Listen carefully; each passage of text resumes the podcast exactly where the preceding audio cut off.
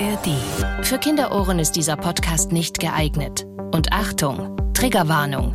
Diese Folge enthält Schilderungen von Gewalt, Sex oder schrägen Sexpraktiken. Einige Menschen können auf entsprechende Szenen sensibel reagieren. Bayern 3 True Crime. True Crime. Unter Verdacht. Ein Podcast von Bayern 3.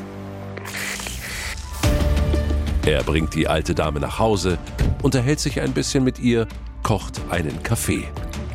Schließlich verlässt er die Wohnung, um noch etwas einzukaufen und anschließend mit seiner Familie seine Mutter zu besuchen. Er verständigt den Pflegedienst, der Lieselotte täglich versorgt, und gibt Bescheid, dass sie wieder zu Hause ist. Und so kommt gleich an diesem Abend, einem Abend im Oktober 2008, eine Mitarbeiterin des Pflegedienstes vorbei. Verwundert bemerkt sie, dass außen an der Wohnungstür ein Schlüssel steckt. Strafverteidiger Dr. Alexander Stevens erzählt im Gespräch mit Bayern 3 Moderatorin Jacqueline Bell von seinen wahren Kriminalfällen. Hello, hello, hello. Sitzt das Mikro? Alex? Gerade noch an deinem Mikro rumgefummelt? Ja, damit gekämpft. Ja, aber jetzt passt alles und wir freuen uns, dass ihr wieder mit dabei seid. Ihr habt es vielleicht schon bemerkt, heute mit einer ganz besonderen Folge für euch. Wir sprechen über einen ganz aktuellen Fall, den sogenannten Badewannenmord. Der Fall zeigt sehr eindrücklich, worum es in unserer neuen Staffel geht. Nicht immer geraten nämlich die Richtigen unter Verdacht. So heißt ja auch unsere aktuelle Staffel Unter Verdacht. Und es ist einer der größten Justizirrtümer seit langem. Und deshalb haben wir uns auch entschieden, über diesen Fall hier heute zu sprechen, obwohl, und das ist auch dir ganz wichtig, Alex, dass wir das hier noch dazu sagen, dass ja dieses Mal kein Fall von dir war, also du nicht äh, mit beteiligt warst in diesem Fall. Ganz genau, Jackie. Ich kenne den Fall aber sehr gut insbesondere auch die Strafverteidigerkollegin, die in diesem Fall tätig war. Und mit ihr werden wir auch am Ende dieser Folge sprechen und uns nochmal austauschen. Es wird also heute richtig spannend, wie ihr es eben von uns gewohnt seid. Wenn ihr uns noch nicht so gut kennt, dann stöbert mal in der ARD Audiothek App. Da findet ihr alle True Crime Staffeln von und mit uns. Oder ihr schaut einfach mal auf unserer Live-Tour vorbei. Wir sind in ganz Deutschland, in Österreich und in der Schweiz unterwegs. Wir haben da auch Fälle von dir mit dabei und besprechen die in einem sehr interaktiven Abend. Da könnt ihr uns auch Fragen stellen. Also freuen wir uns sehr, wenn ihr mal bei uns vorbeikommt. Alle Termine dazu findet ihr auf bayern3.de. Und damit kommen wir heute auch ganz zügig zu unserem Fall. Wir hören rein, wie damals alles anfing. Wir sind in Bayern. In einem idyllischen Tal, umgeben von Hügeln und Bergen, liegt ein wunderschöner See. Die Gegend ist sehr beliebt bei Touristen und Ausflüglern. Manfred lebt in einem Ort direkt hier am See, zusammen mit seiner Frau und seinem kleinen Kind.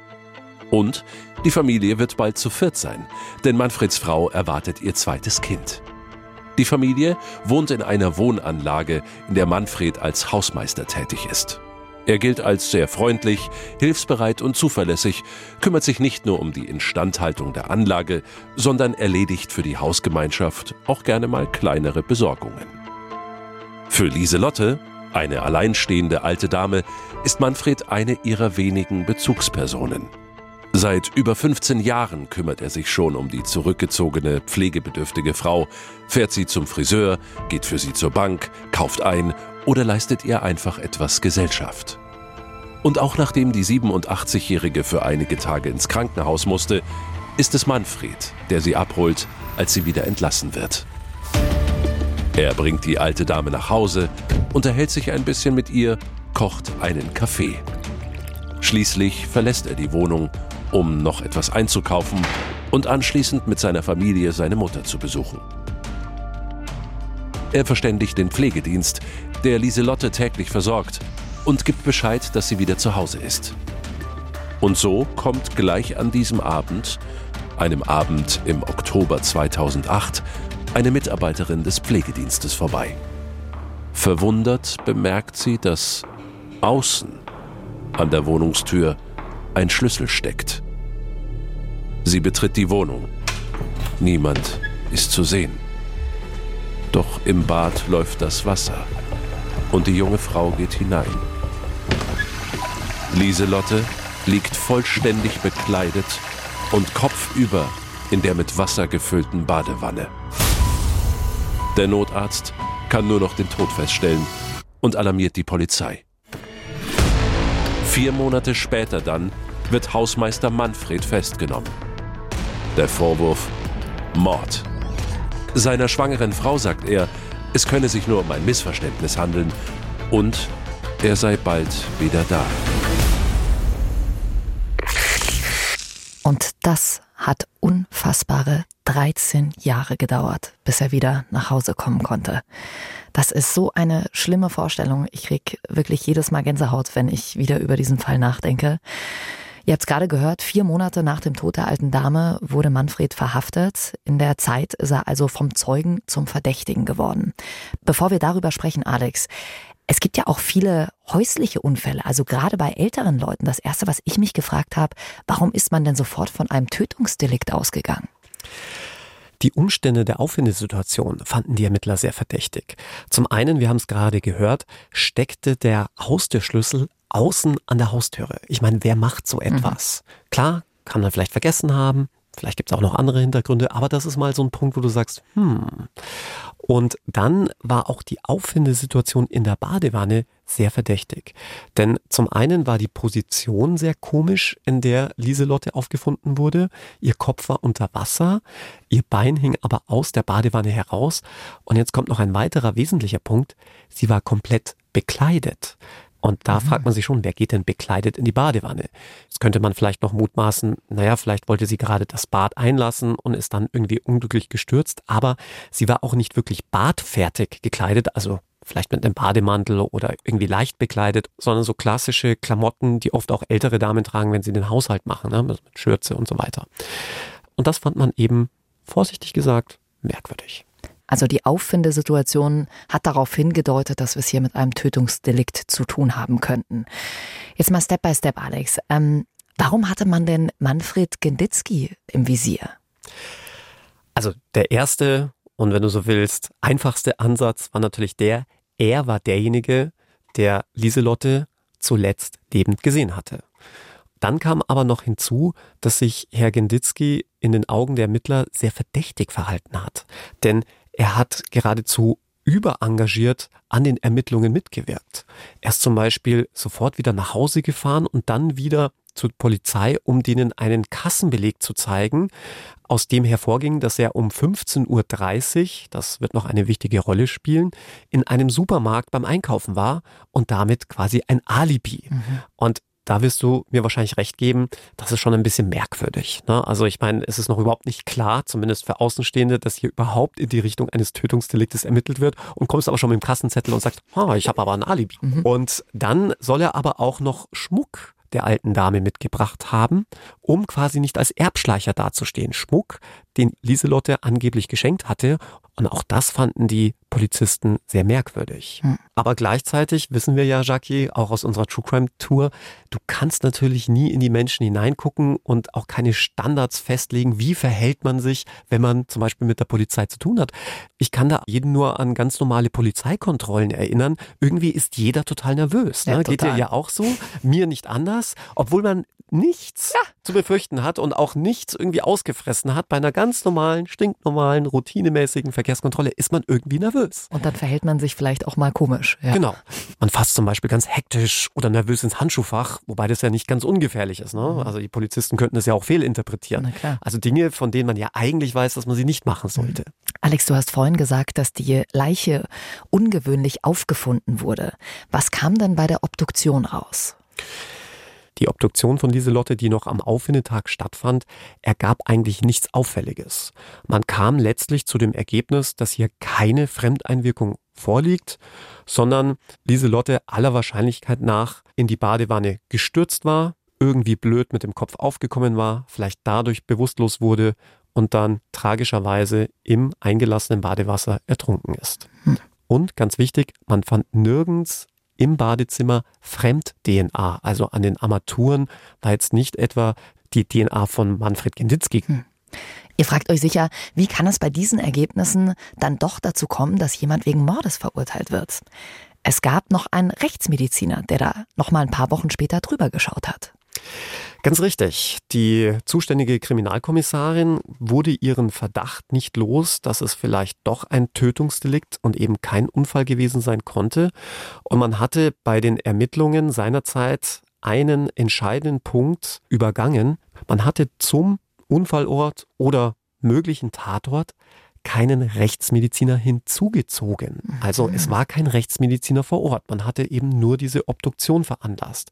Eigentlich ein fataler Fehler, ein absolutes No-Go, wenn man von einem Tötungsdelikt ausgeht.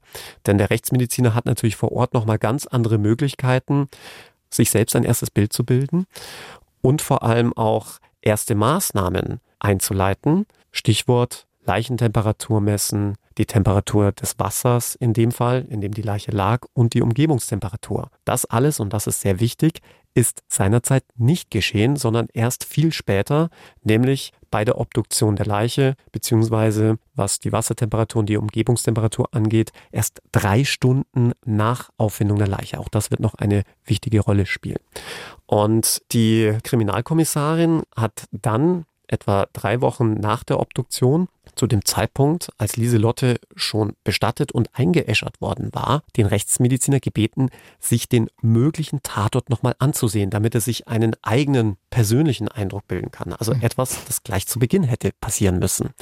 Und dann hat sich der Rechtsmediziner wohl selbst in die Badewanne gelegt und für sich festgestellt, nee, Moment mal, also so kann Lieselotte eigentlich nicht zu den Verletzungen gekommen sein, die er festgestellt hatte. Er hatte nämlich bei der Obduktion zwei Kopfspartenwunden festgestellt. Und nachdem man ihm lediglich gesagt hatte, es handelt sich um einen möglichen Badewannenunfall, hat er sich gedacht, na ja, da kann man vielleicht zweimal aufgekommen sein. Aber so wie die Leiche positioniert war in der Badewanne oder zumindest aufgefunden wurde, war der Rechtsmediziner jetzt der Auffassung, dass man so nicht zugleich zwei Verletzungen am Kopf kommt. Eine ja, aber nicht zwei. Kann man vielleicht so ein bisschen damit vergleichen, wenn man zu einem Suizid gerufen wird und der Tote dann plötzlich zwei Kopfschussverletzungen hat. Mhm. Auch sehr schwierig, ja. dass man sich dann zweimal in den Kopf geschossen hat. Dass man sich das selbst zufügen kann, ja. Und jetzt passierte etwas, das ich persönlich auch schon erlebt habe. Ich sage nur Stichwort Dreifachmord von Starnberg. Auch da war man nämlich zuerst von einem Suizid, auch seitens der Rechtsmedizin ausgegangen, dass dann im Nachhinein das rechtsmedizinische Gutachten geändert wurde und man jetzt der Überzeugung war, dass hier ein Fremdverschulden vorliegt und damit ein mögliches Tötungsdelikt. Ja, also man war sich jetzt sicher, es gab eine Fremdeinwirkung, obwohl man ja keine anderen Spuren zu einem möglichen Täter gefunden hatte. Also es gab ja keine DNA-Spuren, das hast du ja gerade auch schon erwähnt.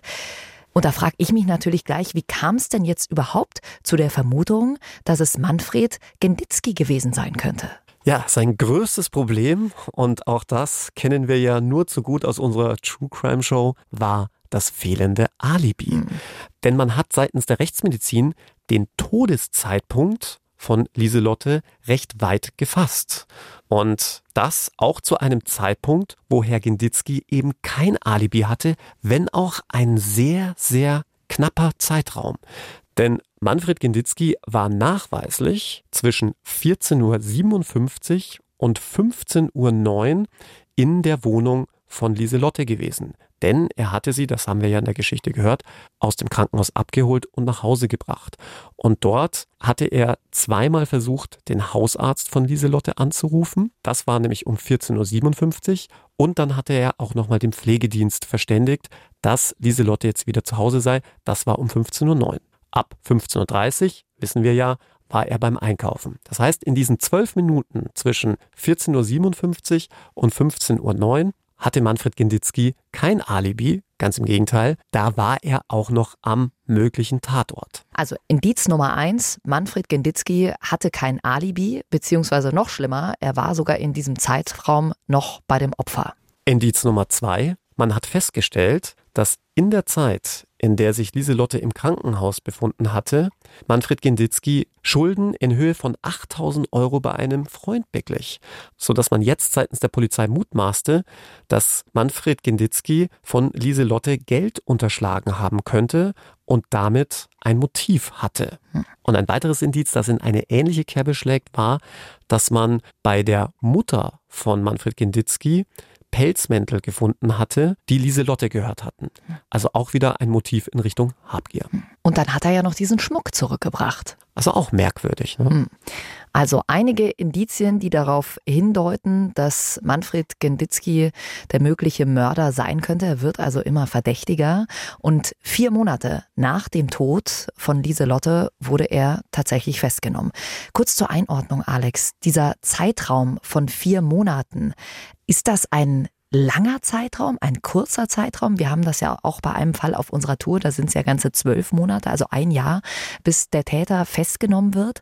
Ordnen das für uns mal ein. Ich habe gar keine Vorstellung davon. Ist das lang? Ist das kurz? Normal? Ich würde von meinem Erfahrungswert her sagen, dass das schon eher lang ist. Denn Tötungsdelikte oder gerade Tötungsdelikte werden relativ schnell aufgeklärt, nicht selten aufgrund der Kriminaltechnik, sprich DNA-Spuren, andere kriminalistische Sachspuren, aber häufig auch, weil Tötungsdelikte ja häufig auch im unmittelbaren Umfeld stattfinden. Sprich, man ja schon gewisse Verdachtsgrade hat, wer der Täter oder die Täterin sein könnte, sodass das in der Regel deutlich schneller geht. Aber wir hatten es ja auch bei unserem Dreifachmord von Starnberg, da haben ja die Ermittlungen auch eine ganze Zeit angedauert, bis man letztlich einen Täter hatte, weil man in eine ganz andere und in dem Fall möglicherweise falsche Richtung ermittelt hatte. Sagt man nicht, dass wenn man den Täter nicht innerhalb von 48 Stunden findet, dass die Chancen dann äh, schwindend gering sind, den richtigen Täter wirklich äh, zu fassen? Das heißt es immer. Es gibt ja auch zum Beispiel eine Serie in Amerika, die 48 Hours heißt.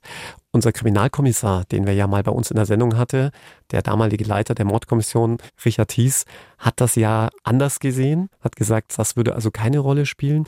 Aber ich glaube schon, dass es im Großen und Ganzen eine entscheidende Rolle spielt, weil ja auch mit zunehmender Zeit Beweise verblassen. Sprich, DNA-Spuren sind nicht ewig haltbar, Zeugen erinnern sich mit zunehmender Zeit immer schlechter und so weiter. Hm. Lass uns nochmal zurück zur Festnahme kommen, Alex. Die Ermittler hatten ja eine finale Theorie, was genau passiert sein soll an diesem Nachmittag im Oktober 2008. Nachdem man herausgefunden hatte, dass Manfred Genditzki in der Zeit, in der Lieselotte im Krankenhaus lag, 8000 Euro Schulden getilgt hatte, war man also der festen Überzeugung, dass das Grund für einen Streit gewesen sein muss zwischen ihm und Lieselotte, als sie zurück aus dem Krankenhaus kam und das Geld womöglich nicht mehr da.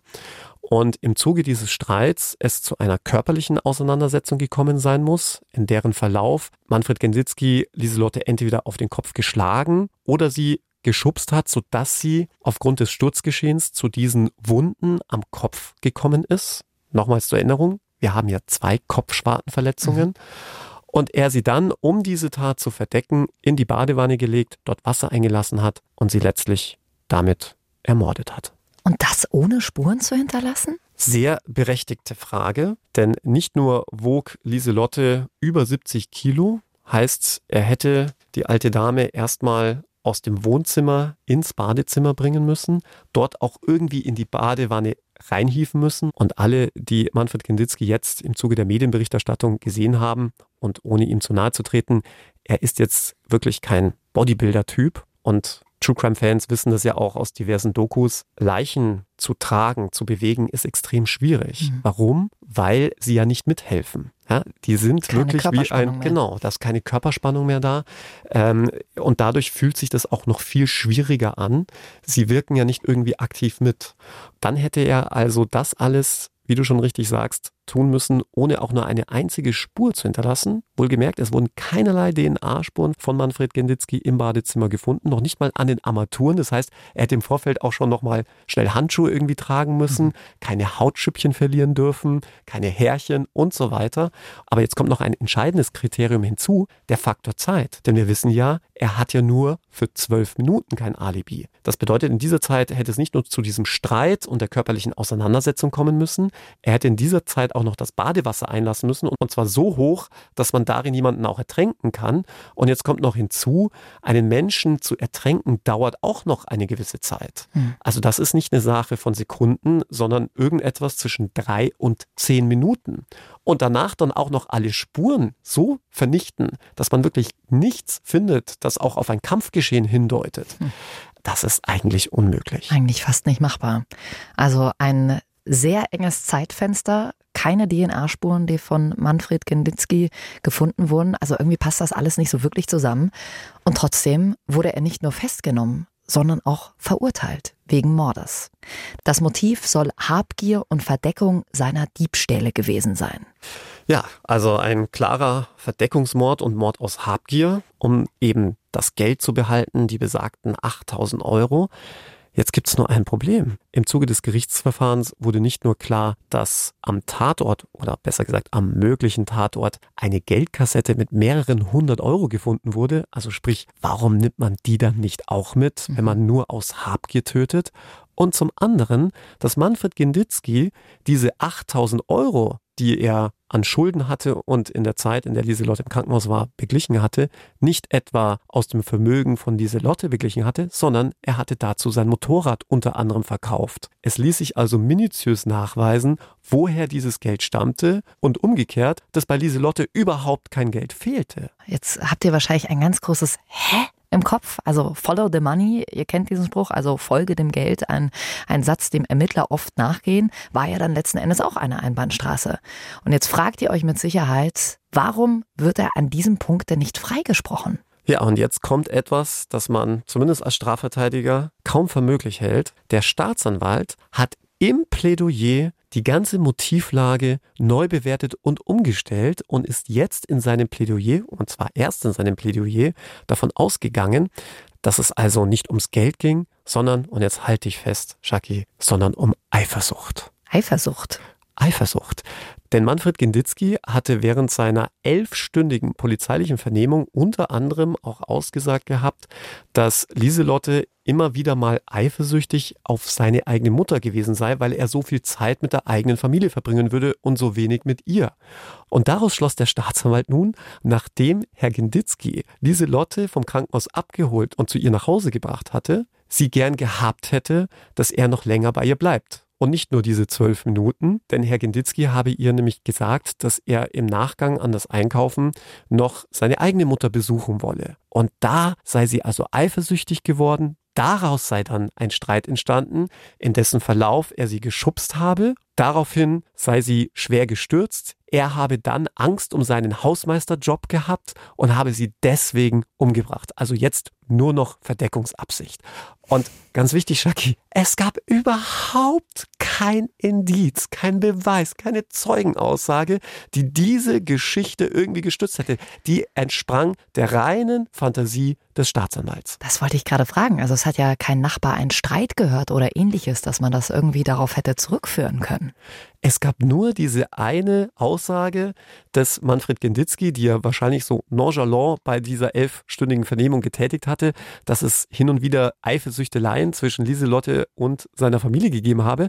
Und jetzt weißt du auch, warum Strafverteidiger immer wieder vorbeten, nicht mit der Polizei reden. Mhm. Denn selbst wenn du gänzlich unschuldig bist, kann dir so ein kleiner Satz, so eine Nebensächlichkeit plötzlich den Kopf kosten. Aber warum hat äh, Genditzki denn dann überhaupt geredet? Also wie, wie, wie kam das? Hatte er da äh, schlechten Rechtsbeistand? Ganz schlimm, muss man sagen, im Nachhinein, denn Regina Rick, seine Verteidigerin, die die Wiederaufnahme betrieben hat und zu dem Zeitpunkt eben noch nicht seine Anwältin war, hatte mir gesagt, dass Herr Genditzki sich einen Anwaltskollegen genommen hatte, der eben kein Strafverteidiger war. Und der hat ihn nicht nur alleine zur Polizei gehen lassen, sondern auch dort reden lassen. Hm. Wir fassen also nochmal für euch zusammen. Bisher war Habgier als Motiv im Spiel, jetzt ist es plötzlich die Eifersucht. Und entscheidend für dieses Urteil war das Gutachten des Rechtsmediziners, der eben gesagt hat, dass die Verletzungen nicht von einem Unfall kommen könnten, sondern stark für ein Tötungsdelikt sprechen würden. Manfred Genditzki wurde verurteilt. Und er wurde nicht nur einmal, sondern sogar zweimal als Mörder verurteilt. Gut ein Jahr später. Wie kam es dazu, Alex? Der Bundesgerichtshof hatte das erste Urteil zunächst aufgehoben. Der Grund dafür war genau diese Geschichte mit dem Staatsanwalt, der erst in seinem Plädoyer sich ein ganz neues Motiv ausgedacht hatte. Das darf man nicht so ohne weiteres. Insbesondere darf man nicht dann als Gericht einfach verurteilen, sondern muss der Gegenseite Gelegenheit geben, sich auf diese neue veränderte Sachlage einzustellen. Und dazu muss das Gericht einen entsprechenden rechtlichen Hinweis erteilen. Das hatte man damals nicht gemacht, sondern das Gericht hat sich gedacht, ach, das passt uns auch ganz gut, was der Staatsanwalt erzählt, also verurteilen wir halt so. In der Anklage war ja noch ganz was anderes gestanden. Und das hat der Bundesgerichtshof dem ersten Gericht völlig zu Recht um die Ohren gehauen. Und dann ist aber etwas passiert, was ich und ich glaube auch alle anderen Strafverteidigerkollegen sehr stark kritisieren.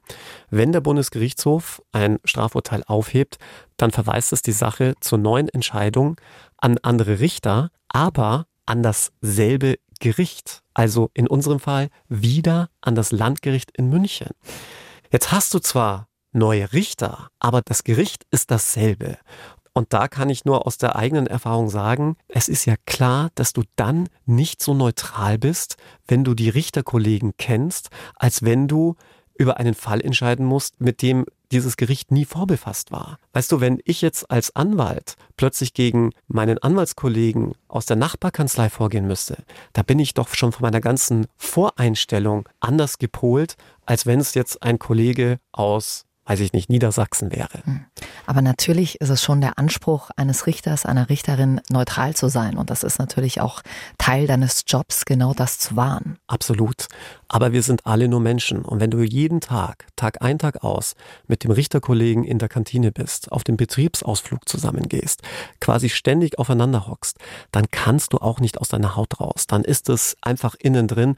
Da bist du meines Erachtens auch nicht frei. Da kannst du noch so sehr ins Gesetz schreiben schreiben, dass du neutral bist als Richter. Wir sind halt alle nun mal nur Menschen. Und 2012 wurde Genditzki dann eben nochmal und diesmal rechtskräftig verurteilt. Und zwar mit der genau selben Begründung, wie es das erste Gericht schon ausgeurteilt hatte. Hm. Alex, kannst du uns das nochmal einordnen? Wie oft kommt das dann vor, dass so eine Revision gehalten wird? Ja, leider muss man sagen, sehr, sehr häufig. Denn auch das haben wir ja schon oft in unserem Podcast besprochen bei der Revision. Und das ist das einzige Rechtsmittel, das gegen schwere Straftaten möglich ist. Also sprich, wenn es um Mord geht, dann gibt es einmal eine Tatsacheninstanz vor dem Landgericht, wo über die Sache verhandelt wird. Und dann gibt es nur noch eine Instanz, nämlich die Revision, wo dann eben nur noch Rechtsfehler überprüft werden, also ob das Recht richtig angewandt wurde. Das heißt, Beweise, oder Tatsachen werden nicht von dieser höheren Instanz bewertet, sondern nur, ob das Gericht einen Fehler gemacht hat. Und wenn das Gericht Beweise und Tatsachen einfach anders wertet, als es vielleicht auch der Großteil aller Prozessbeobachter und vielleicht auch der Bundesgerichtshof sehen würden, ist das auf gut Deutsch scheißegal. Hm. Revisionsgericht kann sich nur angucken, ob es Rechtsfehler gab. Und deswegen gibt es auch so etwas wie revisionssichere Urteile, indem man einfach penibelst genau darauf achtet, dass alle Förmlichkeiten des Verfahrens eingehalten werden und man zwar, ich sage jetzt mal, andere Ansichten erkennt, aber sich dagegen entscheidet und dann hast du ein revisionssicheres Urteil. Und deswegen haben wir leider sehr, sehr wenige Urteile, die wirklich aufgehoben werden. In Strafverteidigerkreisen spricht man je nach Bundesland von etwa drei bis acht Prozent. Also das ist nicht gerade viel. Nee. Also 2012 wurde Manfred Genditzki hier eben nochmal rechtskräftig verurteilt. Und dann die unglaubliche Wendung, wieder zehn Jahre später, letztes Jahr im August, kam es doch tatsächlich zu einer Wiederaufnahme. Alex, ich weiß ja schon aus unserer Tour, da sprichst du es auch kurz an, überhaupt äh, ein Wiederaufnahmeverfahren an den Start zu kriegen, äh, da stehen die Chancen äh, nicht sehr hoch, ne?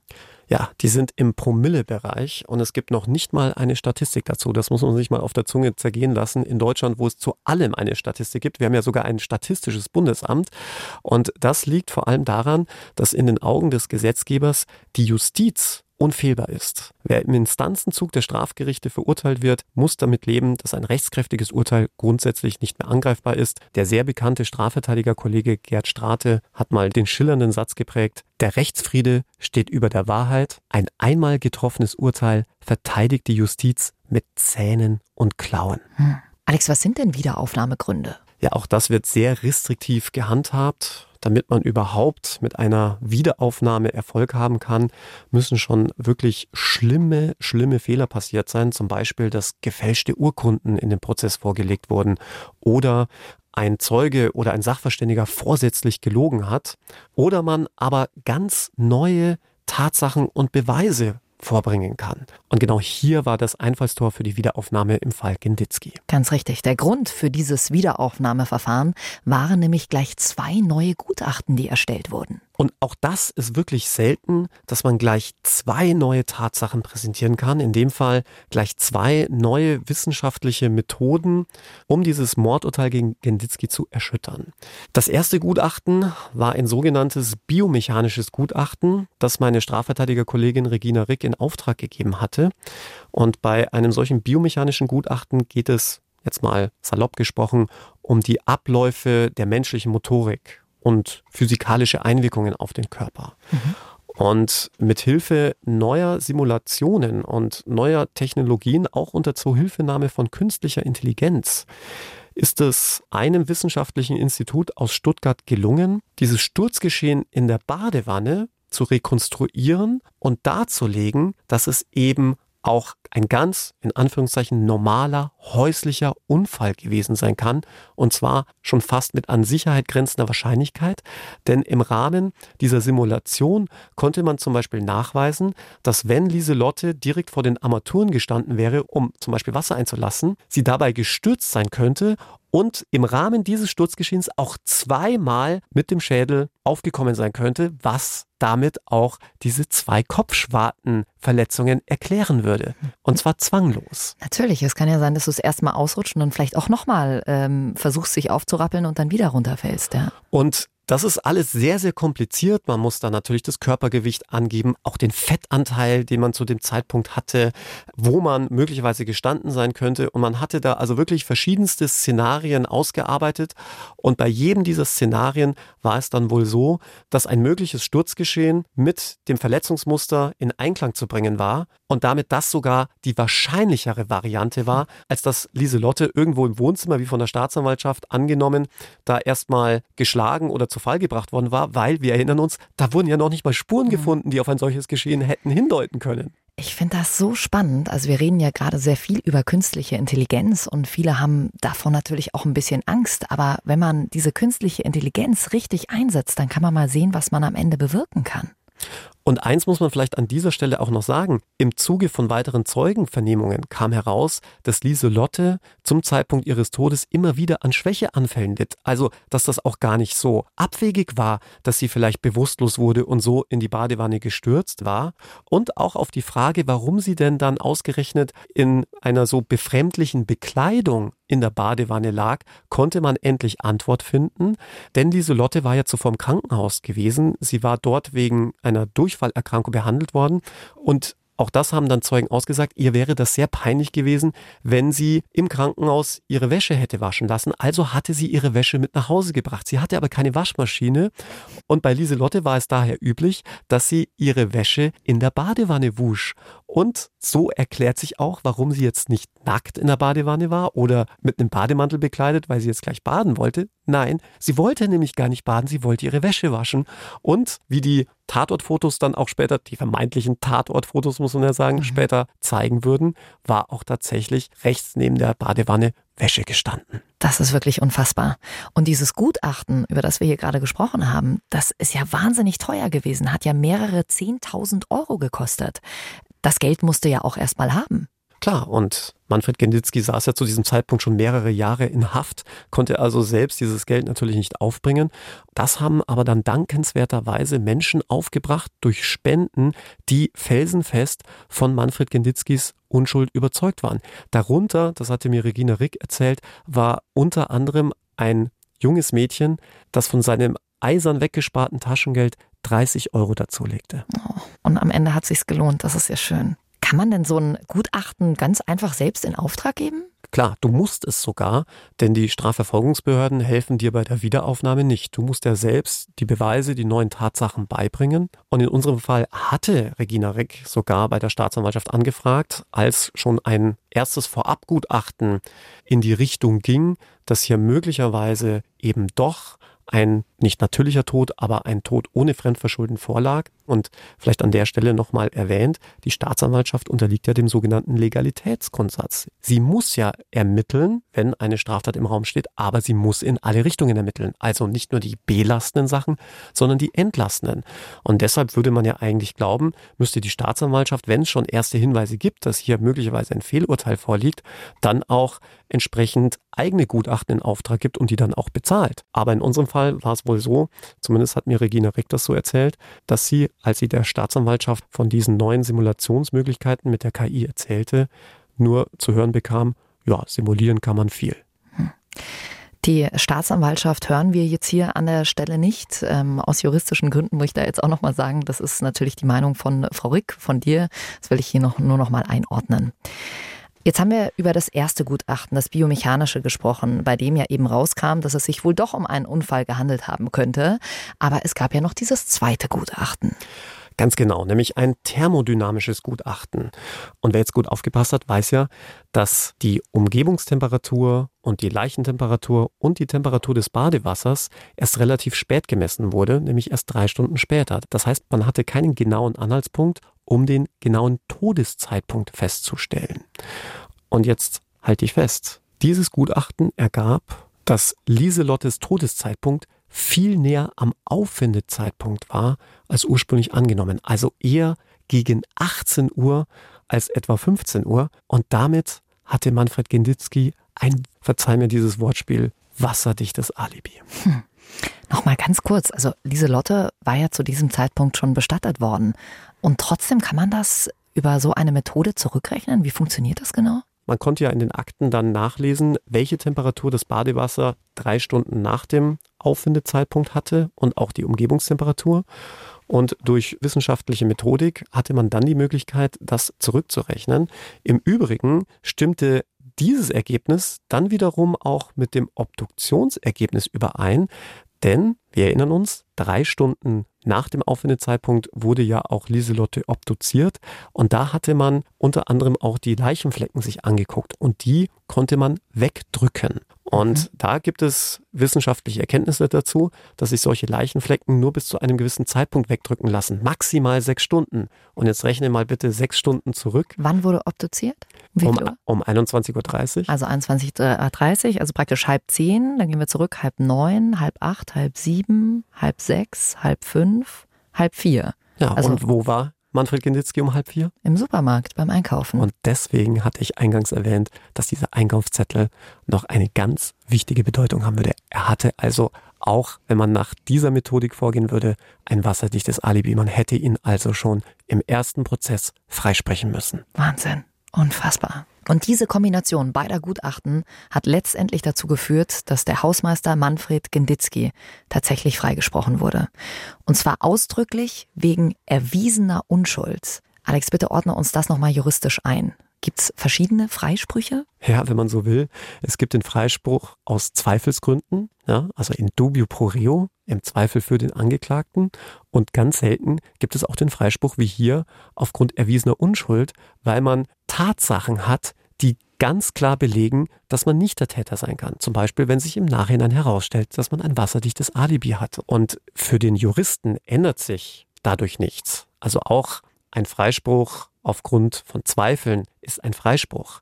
Aber für die Wahrnehmung in der Öffentlichkeit ist das entscheidend.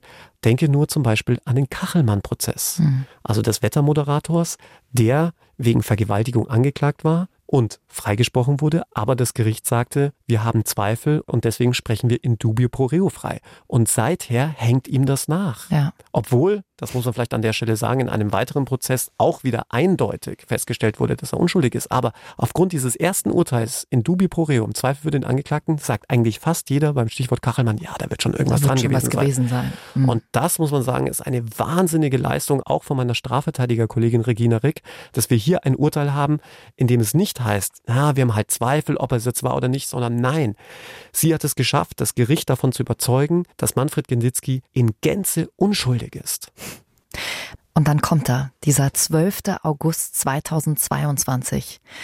An dem Tag ist Manfred Genditzki gerade in der Wäscherei und plötzlich äh, drückt ihm der Beamte einen Hörer in die Hand ähm, und hat gemeint, ja, hier ist eine Frau dran, äh, die wolle mit ihm sprechen. Und das war die Verwaltungsmitarbeiterin. Und die hat dann wortwörtlich gesagt, Herr Genditzki, das ist mir in 20 Jahren noch nicht passiert, aber Sie können heute packen und Sie sind frei. Manfred Genditzki stand natürlich erstmal total unter Schock und hat dann wohl gesagt, jetzt gehe ich erstmal duschen, trink einen Kaffee und dann gehe ich. So eine typische Übersprungshandlung in dem Moment, weil das dieser eine Moment ist, auf den du ja 13 Jahre lang hingearbeitet hast. Ich bekomme da wirklich Gänsehaut, wenn ich da nur dran denke. Und wir werden gleich auch nochmal mit seiner Anwältin sprechen, mit Regina Rick. Da ähm, schießen einem gleich die Tränen in die ja, Augen. Gell? Total. Vor allem, wenn du auch mal überlegst, was er in diesen 13 Jahren verpasst hat. Wir haben es vorhin gehört, seine Frau war damals schwanger. Er hat die Geburt seiner jüngsten Tochter verpasst. Seine Mutter ist verstorben. Die konnte er am Sterbebett nicht mehr besuchen. Während er als vermeintlich verurteilter Mörder im Gefängnis saß, das muss man sich mal überlegen, ja. Und dann kommt 13 Jahre später raus, ach Mensch, war doch alles nur ein Unfall. Da verliert man doch schon irgendwie den Glauben ans Rechtssystem, oder? Ja, und das Schlimme, die Justiz macht aus solchen Fällen dann genau das Gegenteil und behauptet, ja, unser Rechtssystem funktioniert doch ideal, weil wir diesen Justizirrtum aufgeklärt haben. Aber wenn du dir vor allem mal die Aussage von einem Bundesrichter zu Gemüte führst, nämlich von Ralf Eschelbach, der selbst am Bundesgerichtshof Strafrichter ist und sagt, jedes vierte Strafurteil in Deutschland ist ein Fehlurteil und dir dann nochmal vor Augen führst, wie wenig Wiederaufnahmeverfahren es wirklich gibt, kannst du dir relativ leicht erschließen, wie viele Manfred Genditzkis gibt es noch, die unschuldig in deutschen Gefängnissen sitzen. Und weißt du, was ich so krass finde? Dass man sich da auf ein einziges Urteil stützt. Ne? Also es ging ja wirklich um dieses Gutachten, das ja als erstes eigentlich gesagt hatte, es ist ein Unfall. Dann kam nochmal der Rechtsmediziner dazu der das dann nochmal anders eingeordnet hat. Also dass man da letzten Endes das Leben eines Menschen, einer Familie an einer Person hängt. Oh. Alex, in deinem Buch Falsch verdächtigt, da geht's ja auch um solche Fälle, mit denen du dich auseinandersetzt. Was macht das mit Menschen, die falsch verdächtigt werden? Das muss ja jetzt nicht immer in dieser Extremsituation eines Mordes gewesen sein. Ja, es beginnt ja schon damit, dass du von einem Moment auf den anderen regelrecht aus dem Leben gerissen wirst. Gerade wenn es um schwere Tatvorwürfe wie Mord, Totschlag, Vergewaltigung und ähnliches geht, landest du ja fast immer in Urhaft. Und wenn es dann auch noch zu einer Verurteilung kommt und du dann im Gefängnis sitzt, ist das ja für die Angehörigen so, als wäre derjenige gestorben. Hm. Der ist ja plötzlich nicht mehr da, von einer Sekunde auf die andere. Du kannst jemanden auch nur, du hast es ja gerade erwähnt, nur bedingt besuchen. Er selbst kann auch nicht mal zu irgendwelchen Geburtstagen oder gar Beerdigungen kommen. Und dann bleibt natürlich auch immer das, von dem ich ja immer wieder auch spreche, dieser Makel in der Öffentlichkeit. Es bleibt immer etwas hängen. Ja. Selbst wenn Ermittlungen dann letztlich eingestellt werden oder es zu einem Freispruch kommt. Es muss ja, wie du richtig sagst, nicht immer zu diesem krassen Extrem kommen, dass jemand wie hier über mehr als ein Jahrzehnt hinweg im Gefängnis sitzt. Aber der Makel, der bleibt insbesondere dann, wenn Verfahren zum Beispiel eingestellt werden, weil es ja dann immer heißt, ja, der Tatnachweis war nicht zu führen. Ja, auch bei einem Unschuldigen ist der Tatnachweis nicht zu führen. Und was wir jetzt gar nicht erwähnt haben, hier in diesem Fall hat die Familie zu Manfred gehalten, aber das gibt's ja auch sehr oft, dass dann wirklich ganze Ehen, Familien wirklich kaputt gehen, dass sie sich von dir abwenden, also es ist ja nicht nur dieser, dieser Ruf, sondern vielleicht ja im Zweifel auch dein ganzes Leben, an das du ja auch nie wieder anknüpfen kannst, geht verloren. Also ich kann dir sagen, ich habe in meinem Buch falsch verdächtigt noch viele weitere solcher Fälle zusammengetragen und manche davon mit einem sehr tragischen Ende, bei denen es am Ende nicht so wie bei Manfred Genditzki mit einem Happy End ausgeht. Und genau über diese Fälle sprechen wir hier in unserer siebten Staffel, vor allem auch eben über dieses Thema unter Verdacht. Was macht's überhaupt mit dir, wenn du unter Verdacht stehst und man weiß ganz genau, der wahre Täter läuft eigentlich noch frei rum? Puh, es ist einer der größten Justizirrtümer seit langem. Nach über 13 Jahren Gefängnis wird Hausmeister Manfred Genditzki also freigelassen und auch freigesprochen. Und wir haben jetzt viel über das äh, ja, Recht hinter dem Fall gesprochen, aber hier geht's, wie wir es ja gerade auch schon angesprochen haben, um Menschen, um Leben, die zerstört werden. Und genau diese Menschen wollen wir jetzt noch hier in unserem Podcast kurz zu Wort kommen lassen. Das hat Manfred Genditzki kurz nach seinem Freispruch gesagt. Feiern habe ich keinen Grund. Nach 14 Jahren, die weg sind, habe ich keinen Grund mehr zu feiern. Echt nicht. Ich mache das Beste draus. Wir werden jeden Tag genießen und deswegen werde ich noch nicht sagen, was ich morgen mache oder übermorgen. Wir genießen einfach jede, jede Minute. Und dafür hat es sich gelohnt zu kämpfen. Ja? Es soll nie einer aufgeben. Es soll nie einer aufgeben. Für mich wirkt er hier direkt nach dem Freispruch sehr abgeklärt, sehr gefasst. Aber klar, man muss mal überlegen, wie lange er sich mit diesem Thema auch schon beschäftigt hat und wahrscheinlich wie viele Nächte er sich in den Schlaf geweint hat. Und wie emotional diese Zeit für seine Familie und für ihn war, das merkt man an der Reaktion seiner Schwester Sibylle. Ich habe von Anfang an daran geglaubt. Ich habe meinem Bruder tausende Briefe geschrieben. In jedem Brief stand, Manni, die Gerechtigkeit wird siegen. Bitte halte durch. Ich habe hunderte Briefe geschrieben, zerrissen, weggeschmissen, weil ich immer dachte, du schreibst immer dasselbe. Woran soll er glauben? Das hat ein Jahr gedauert, zwei, drei, zehn. Es war wieder Weihnachten, es war wieder Ostern, es war wieder irgendeine Familienangelegenheit, die für ihn von Bedeutung war. Seine Kinder, seine Enkelkinder. Meine Mutter auf dem Sterbebett hat zu uns gesagt, bitte kümmert euch um Manni. Das war ihr letzter Satz, den ich von ihr gehört habe. Und ich hätte ihr so gerne, dass er, meine Mutti war eigentlich gesund, die ist daran kaputt gegangen. Ich hätte so gerne gehabt, dass sie diesen Tag hätte erleben können. So, so gerne. Ich weiß nicht, wie es euch geht, aber da hat man echt Tränen in den Augen. Diese verlorene Zeit, die wird der Familie niemals wieder jemand zurückgeben können. So ist das. Also wirklich hochtragisch. Also da werden auch meine Augen feucht.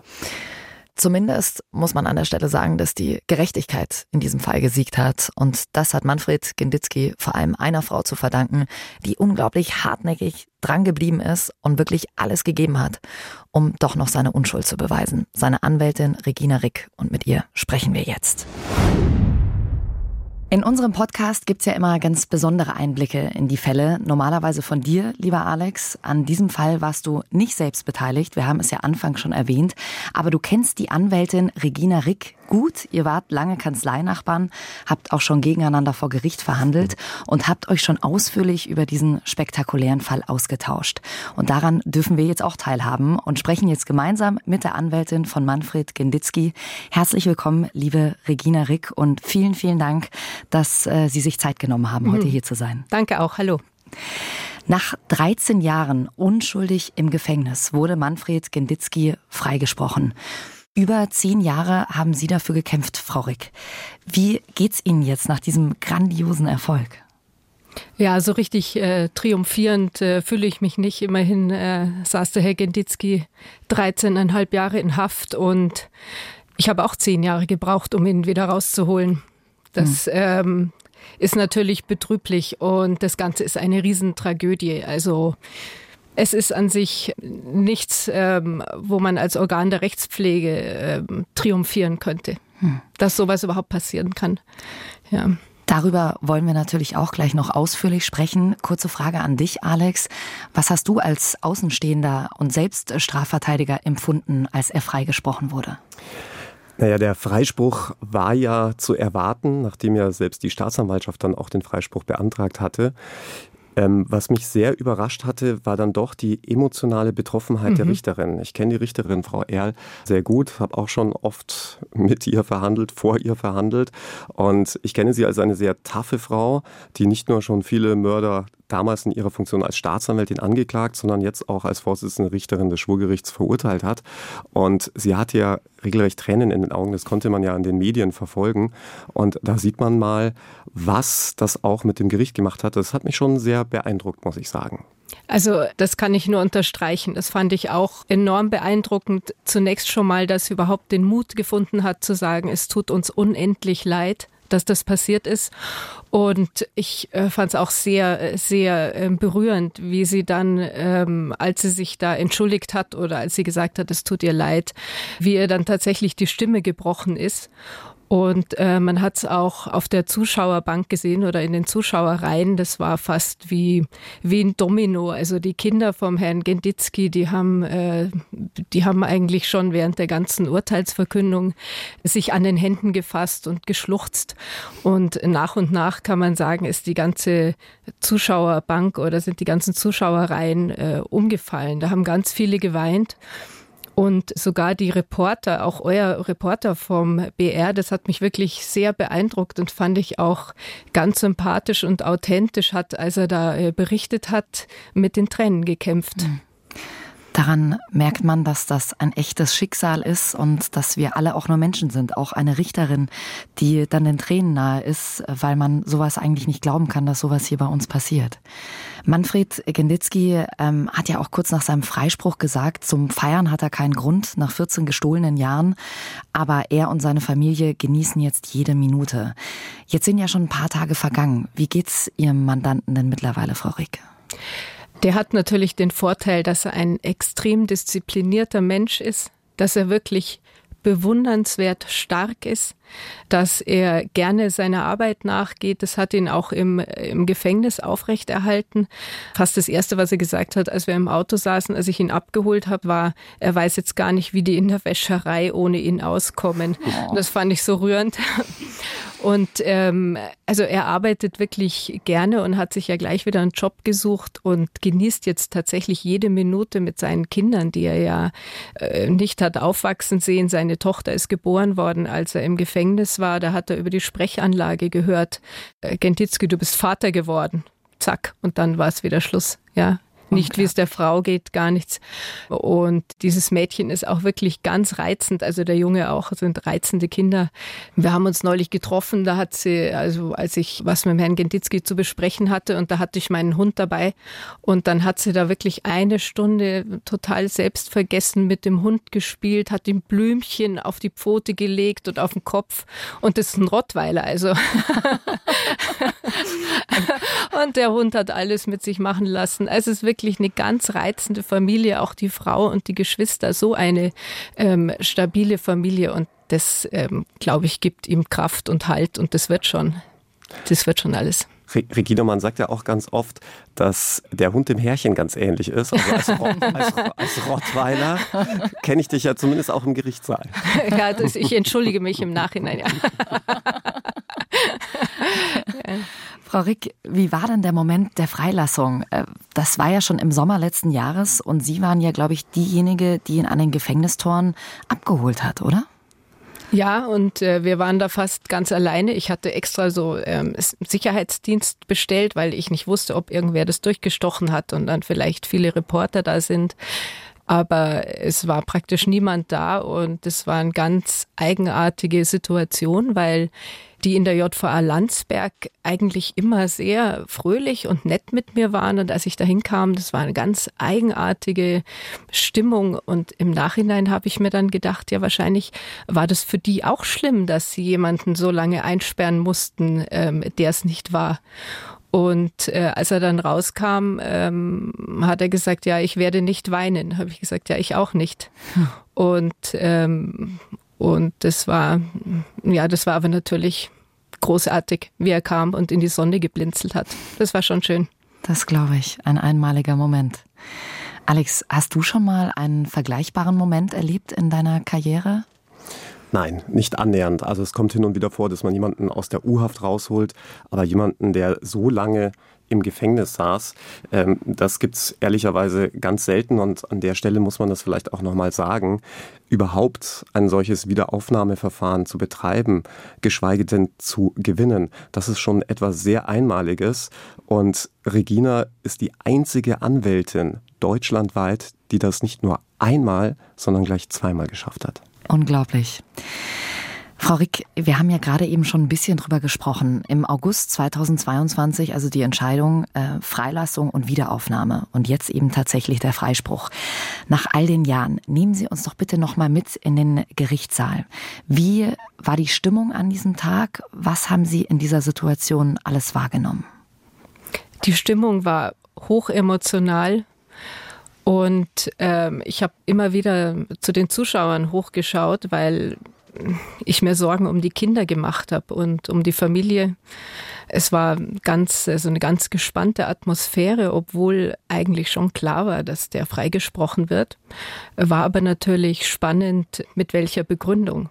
Mhm. Und dass es dann tatsächlich ein Freispruch wegen erwiesener Unschuld wurde, das ähm, fand ich sehr beruhigend. Ich hätte da wirklich Schwierigkeiten ähm, damit gehabt, wenn man noch äh, ein, ein Funken Verdacht an dem Herrn Genditzki hätte kleben lassen, weil es einfach nachgewiesen ist, dass er es nicht gewesen sein kann.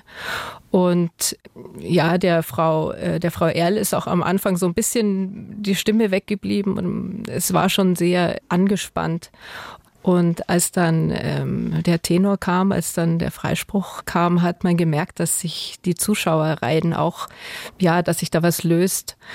Und wie gesagt, ganz besonders eindrücklich war, dass ähm, die Frau Erl am Schluss gesagt hat, es tut uns unendlich leid, dass sie ihre Kinder nicht aufwachsen sehen konnten, dass sie nicht das tun konnten, was man eben tut als Familie. Und wie sie dann wirklich berührt war. Also da sieht man, äh, das war, das war eine menschliche Justiz. Und viele wollen jetzt von mir hören, ah, was halten Sie von einem Rechtsstaat, in dem sowas passieren kann? Ähm, so ungefähr, das sei doch kein Rechtsstaat. Es ist aber eben doch ein Rechtsstaat. Es hat lange gedauert, aber am Schluss hat der Rechtsstaat funktioniert. Und das hat mich beruhigt und das finde ich gut. Ich hätte da schwer damit leben können, wenn das nicht so, wenn es nicht so gekommen wäre. Also hätte ich ja gemusst, ja. Aber ähm, ich, ich fand es schön. Und nur als ich dann rausgegangen bin vor die Kameras, da habe ich mir schon gedacht, mein Gott, zehn Jahre hast du da jetzt äh, dran gearbeitet. Zehn Jahre braucht man, um so ein Unrecht zu korrigieren. Und äh, das ist natürlich schon, also wenn, wenn einem das dann so bewusst wird, das ist natürlich schon ähm, übel, ja. Also, ja. dass es so schwer ist, also, dass Wiederaufnahme so schwer ist. Ja, ja eine unglaublich lange Zeit. Alex, ordne uns das doch bitte auch nochmal ein. Ähm, du hast es gerade schon angesprochen. Zweimal, wir haben ja auch in der Podcast-Folge drüber gesprochen, ist Manfred Genditzki als Mörder verurteilt worden und dann gab es den Freispruch. Aus deiner Erfahrung, wie häufig kommt sowas vor? Ja, dass man mal öfters vor Gericht steht in einer und derselben Sache, kommt schon hin und wieder vor, dass der Bundesgerichtshof ein Urteil aufhebt. Meistens übrigens, weil bei der Strafzumessung etwas falsch läuft. Wir hatten jetzt vor kurzem einen Mandanten, da ging der Fall gleich zweimal zum BGH. Das heißt, der saß dann insgesamt dreimal vor Gericht. Aber wie eingangs erwähnt, dass man nach einem rechtskräftigen Urteil, also wenn die Sache abgeschlossen ist, ein Wiederaufnahmeverfahren betreibt und dann auch noch gewinnt, das kommt so verdammt selten vor. Und da meine ich, da müsste der Gesetzgeber, da müsste die Justiz dringend nachbessern. Hm. Alex, du hast den Fall ja auch verfolgt. Hast du mit diesem Ausgang gerechnet? Also, als ich gehört hatte, mit welchen Beweisen, mit welchen neuen Beweisen, nämlich gleich zwei Sachverständigengutachten Regina da um die Ecke kommt, war für mich völlig klar, dass das nur in einem Freispruch enden kann oder auch muss. Aber wie Regina ja gerade gesagt hat, ich war ein bisschen skeptisch, ob es wirklich ein Freispruch wie man es ja ganz oft hört, erster Klasse werden würde, nämlich ein Freispruch wegen erwiesener Unschuld und nicht im Zweifel für den Angeklagten. Denn das hätte ich der bayerischen Justiz ehrlichweise auch zugetraut. Und deswegen umso mehr Chapeau, also Hut ab vor der Vorsitzenden Richterin Frau Erl, dass sie das auch im Kreuz hatte, zu sagen, das ist ein glasklarer Freispruch. Dieser Mann ist unschuldig. Hm. Frau Rick, zehn Jahre lang sind Sie an diesem Fall dran geblieben. Warum? Was gibt einem die Energie, da immer weiterzumachen? Ich habe schon, als ich die Akten gelesen habe, äh, gesehen, dass der das nicht war. Also das äh, klingt jetzt blöd, aber man muss wirklich nur die Akten intensiv studieren. Dann sieht man, dass er das niemals hätte äh, tun können, dass das hinten und vorne nicht funktioniert und dass alles, was er gesagt hat, auch, auch stimmt. Es hat sich ja dann auch alles bewahrheitet. Also ein, ein, ein Urteil, in dem wirklich also der, der größte Teil des Sachverhalts frei erfunden ist. Das ist schon, also das ist schon eindrücklich gewesen, wie deutlich das auch war, dass man, nachdem man da diesen ursprünglichen äh, Vorwurf, dass der Herr Genditzki Geld unterschlagen hätte, nicht aufrechterhalten konnte, der war also eindeutig widerlegt, hat man sich einfach eine Geschichte ausgedacht, einfach eine Geschichte ausgedacht. Und äh, für diese Geschichte gab es weder in den Akten noch äh, sonst irgendwo irgendwelche Anhaltspunkte. Und das hat mich dann auch an diesem Fall drangehalten, obwohl ich da ja viele Jahre überhaupt kein Geld bekommen habe und obwohl ich auch keine Gutachter bezahlen konnte.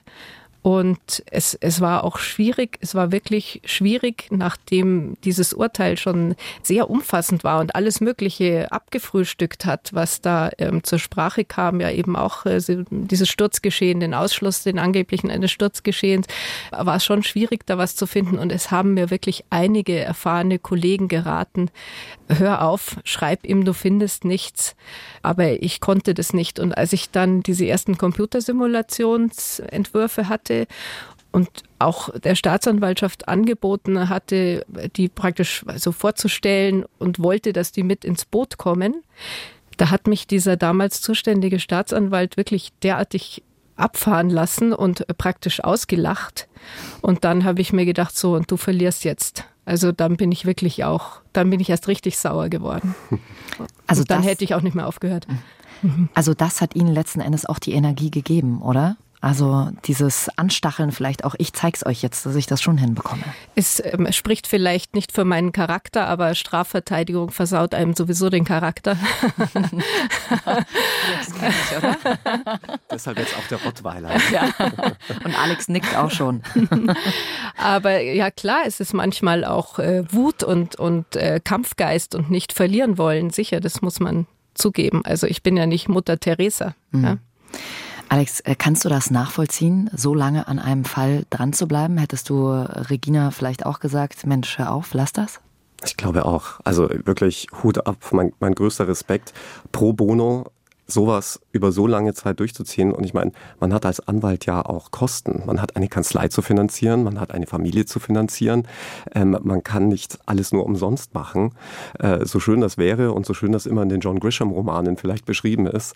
Aber von irgendwas muss man auch leben. Und jetzt muss man an der Stelle sagen, ich hatte es ja gerade schon erwähnt, Regina macht es nicht zum ersten Mal, sondern mindestens jetzt schon zum zweiten Mal. Denn sie hat ja auch in dem Fall des Bauern Rupp erfolgreich eine Wiederaufnahme betrieben. Und auch da nehme ich mal an, werden nicht die großen Gelder geflossen sein. Ja, so ist es. Das äh, klingt ja wie ein Marathon, auf den man äh, trainiert und irgendwann schafft man es dann, ähm, kriegt man es dann hin, diese 42 Kilometer zu laufen. Und wenn man sich auf so einen Marathon vorbereitet, dann hat man ja auch immer wieder Tiefpunkte. Gab es die bei Ihnen dann auch, Frau Rick, Momente, in denen Sie ganz nah dran waren, aufzugeben? Ja, klar gab's die. Also ich hatte ja schon ganz am Anfang diese Wiederaufnahmegründe im Sinn, mit denen dann letztlich die Wiederaufnahme auch äh, durchgegangen ist. Aber ich habe mich da auch beirren lassen. Also ich bin da zu manchen Gutachtern gegangen, die gesagt haben, die alle gesagt haben, man kann die Todeszeit nicht ausrechnen, weil man die Wassertemperatur nicht hat. Und dann bin ich zu Physikern gegangen. Jeden Physiker, den ich im Zug getroffen habe, habe ich gefragt, ob das nicht möglich ist, aus diesen zwei Temperaturen, die man da später gemessen hat, also die Wassertemperatur und die Leichentemperatur hat man ja sehr viel später gemessen nach der Auffindung und zu unterschiedlichen Zeitpunkten. Aber ich dachte immer, man muss doch da irgendwie die Wassertemperatur ausrechnen können können. Und wirklich sogar die Physiker haben mir gesagt, also sie, sie wissen nichts, das geht nicht. Und das ist sehr tragisch, weil das nämlich ganz einfach ist. Das ist der ähm, erste Satz der Thermodynamik, den wir alle im Gymnasium im, im Physikunterricht äh, durchgenommen haben. Und dieses Gutachten hat auch ganz wenig gekostet und das hätte man schon damals machen können. Und eben auch, als ich das Mandat übernommen habe, schon, äh, schon viel früher, aber da habe ich mich eben beirren lassen und ebenso war es mit der Computersimulationstechnik, wo mir auch einige, ja, Sachverständige, auch, auch der, der damalige Leiter des Rechtsmedizinischen Instituts München ähm, wirklich weiß gemacht haben, äh, dass es das nicht gibt. Und derweil äh, ist dieses Institut in Stuttgart, dieses Simtech-Institut vom Professor Sinn Schmidt, weltweit führend in der Computersimulationstechnologie und ähm, da, da sind jetzt Dinge möglich, die man sich halt vor zehn Jahren noch nicht hätte träumen lassen. Aber ja, da habe ich mich etwas, etwas jahrelang etwas äh, beirren lassen, weil halt auch der Sachverstand nicht da war. Und das ist, ähm, das ist eigentlich auch, sollte eine Lehre sein, die man aus diesem Verfahren zieht, dass man weniger auf irgendeine richterliche Überzeugung, ja, die hat ja manchmal fast was Religiöses abstellt, äh, sondern mehr auf die Naturwissenschaften. Definitiv, auf jeden Fall. Alex, unterhält man sich in euren Anwaltskreisen jetzt über sowas, also ganz explizit über diesen besonderen Fall? Na klar, es gibt, glaube ich, kaum einen Strafverteidiger, der von diesem Fall nicht erfahren hat. Und das fasziniert mich dann umso mehr an Regina, dass sie da so bescheiden bleibt. Im Übrigen hat sie damit auch neue Maßstäbe gesetzt. Insbesondere was das Auffinden dieses Instituts angeht mit der Computersimulation. Wir haben ja auch einen Fall, den wir auf Tour besprechen, der jetzt in die Wiederaufnahme geht. Und genau dieses Institut haben wir jetzt auch beauftragt. Und das wirklich, muss man so an dieser Stelle sagen, dank Regina Rick. Hm. Bitte. Sehr schön. Jetzt eine Frage an beide. Welche Konsequenzen muss es geben? Vielleicht fangen wir bei Ihnen an, Frau Ricke. Wie ich schon sagte, gerade im Strafrecht, ja, da funktioniert es ja nicht so, wie wir ausgebildet sind. Wir Juristen sind doch so ausgebildet, wir können uns ein Ergebnis aussuchen und dann müssen wir das nur äh, verargumentieren. Ja, dann äh, müssen wir korrekt subsumieren und dann ähm, kann man im Prinzip jedes Ergebnis begründen und so ein Urteil revisionsfest machen. Aber das ist halt vielleicht die richtige Denke fürs Zivilrecht oder fürs Verwaltungsrecht, wo es um Wertungen geht, aber doch nicht fürs Strafrecht, ja, wo es es entweder jemand war oder er war es halt nicht. Also außer man hält es mit der Quantenphysik und Schrödingers Katze. Und wie gesagt, eine Lehre muss sein, dass man mehr auf, auf Naturwissenschaft setzt, auf, auf handfeste Beweise, auf Mathematik und Physik und sich dessen bewusst wird, dass man eben eine Wahrheit nicht durch eine richterliche Überzeugung ersetzen kann. Und außerdem müsste man natürlich mal drüber nachdenken, ob man die Vorschriften über die Wiederaufnahme reformiert oder wenigstens sollte die Rechtsprechung darüber nachdenken, ob sie sie in Zukunft nicht ein wenig weiter auslegt. Die werden ja unendlich restriktiv ausgelegt, diese Vorschriften, wie auch der Alex gerade schon gesagt hat. Also das äh, kann nicht sein, dass ein, äh, ein Rechtsinstitut oder ein Rechtsmittel so ins Leere läuft. Ja, das in jedem Fall. Und ich finde auch, Richter an für sich müssen einfach deutlich selbstkritischer werden. Äh, man hat den Eindruck, dass einfach über die Jahre hinweg Richter sich so ihre eigenen Beweisregeln zurechtrücken. Und man erlebt es ja sehr, sehr häufig, dass allein aufgrund der Tatsache, dass ein Angeklagter auf der Anklagebank Platz nimmt, er in den Augen eines Richters eigentlich schon vorverurteilt ist. So ist es. Mhm. Das finde ich sowieso ja eine Sache hier in Deutschland, dass äh, im Zweifel für den Angeklagten, da schreiben uns ja auch immer ganz viele Hörer, hä, warum gilt denn da nicht im Zweifel für den Angeklagten und es müssen letzten Endes nur die Zweifel des Richters ausgeräumt sein. Ja? Also dass es da eigentlich nicht noch mehr Instanzen gibt, die da irgendwie, sage ich jetzt mal, drüber gucken. Das ist eben das, was viele Menschen nicht verstehen, dass es eben nicht die Zuschauer sind oder diejenigen, die von einem solchen Prozess hören, die Zweifel haben müssen, sondern der Richter. Und ich sage ja immer ganz gern, Richter sind sehr selbstbewusste Menschen, die zweifeln eher selten. Ja. Alex, Manfred Genditzki soll 368.400 Euro Entschädigung bekommen. Ein absoluter Witz, wie ich finde, für 13 Jahre gestohlenes Leben. Und Alex, du ziehst ja auch immer wieder Vergleiche zu den USA. Wie würde dort mit 13 Jahren unschuldig im Gefängnis umgegangen werden? Also ich habe mal ein paar Fälle recherchiert und es gab den einen oder anderen, bei denen auch jemand genau 13 Jahre unschuldig im Gefängnis saß. Und bei einem dieser Fälle gab es dann 5,3 Millionen Dollar. Also das ist schon ein gehöriger Unterschied, würde ich mal sagen. Ja, das ist ein ganz anderes Sümmchen. Wobei man sagen muss, also man kann natürlich auch materiellen Schaden geltend machen, äh, neben diesen 75 Euro. Und in unserem Fall haben wir einen ganz klaren Fehler, und zwar auf Seiten des Rechtsmedizinischen Instituts der Universität München.